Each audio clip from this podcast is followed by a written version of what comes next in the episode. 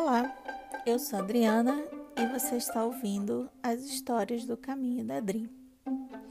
Hoje eu vou contar uma história que vem lá das terras geladas da Escandinávia.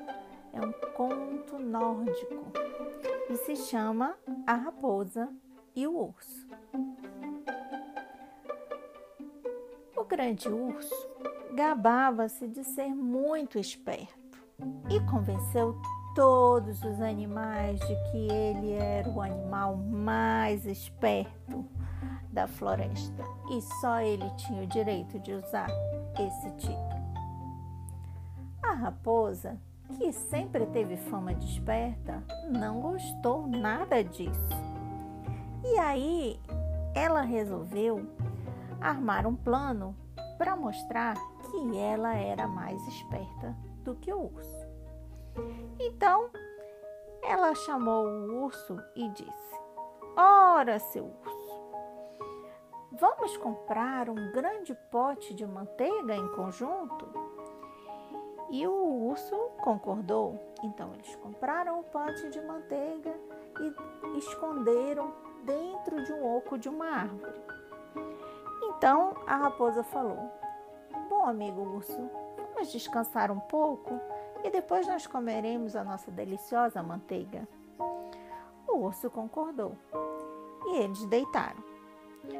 Quando o urso pegou no sono, a raposa levantou e foi até o pote de manteiga e comeu toda a sua parte. Quando ela voltou, o urso abriu os olhos percebeu que ela estava acordada. Onde você foi? Ele perguntou. E a espertalhona respondeu: Amigo urso, você não imagina o sonho que eu tive. Sonhei que fui convidada para uma grande festa de batizado. Era um sonho tão real, mas tão real, que eu levantei e corri para a festa. E você encontrou alguém na festa? Encontrou essa festa? Que nada, amigo urso. Mas eu descobri o nome da criança. E como era o nome? O menino se chamava Comi a minha parte. Não é estranho? Muito estranho. Mas é coisa de sonho, né, seu urso? Vamos dormir que é melhor. Então eles se deitaram novamente e voltaram a dormir. Em pouco tempo, a raposa se levantou de novo, sacudiu-se de novo e correu até o oco da árvore. Dessa vez, ela pegou e comeu mais um pedaço da parte do urso. E aí ela voltou a deitar. Quando ela foi deitar, o urso acordou de novo. Você saiu de novo? Para onde você foi? E ela respondeu: Amigo, tive um sonho de novo. Fui convidada para ir a outra festa de batizado.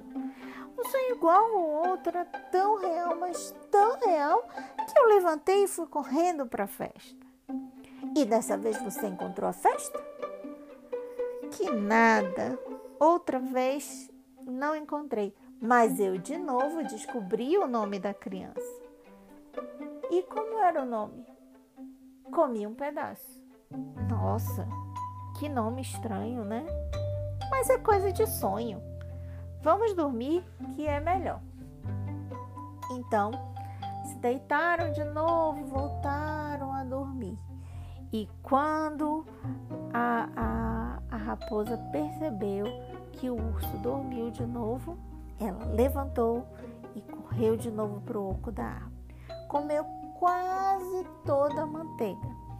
Deixou só um pouquinho, mas ela escondeu esse pedaço. Ela tirou do pote, deixou o pote limpinho e guardou esse último pedacinho.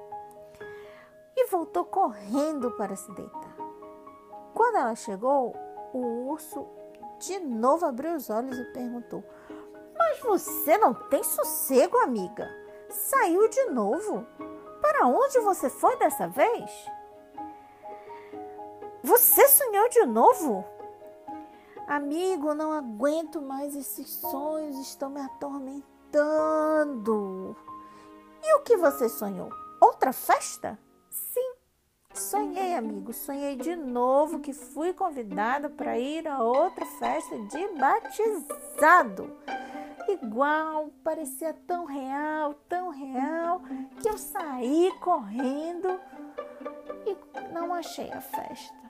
Mas eu descobri o nome da criança. E qual é? perguntou o urso. É o nome mais estranho de todos. O menino se chama Guardem o Restinho. Não é esquisito? Muito, muito esquisito. Mas só pode ser coisa de sonho. Vamos dormir, que é melhor.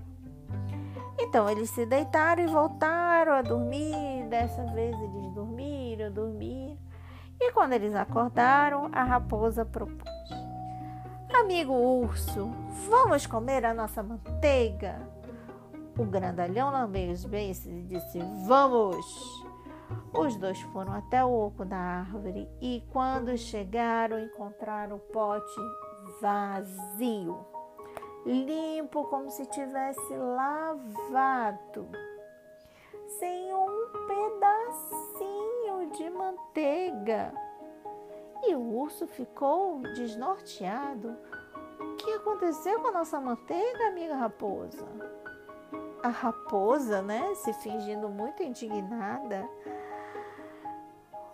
Será mesmo que o amigo não sabe?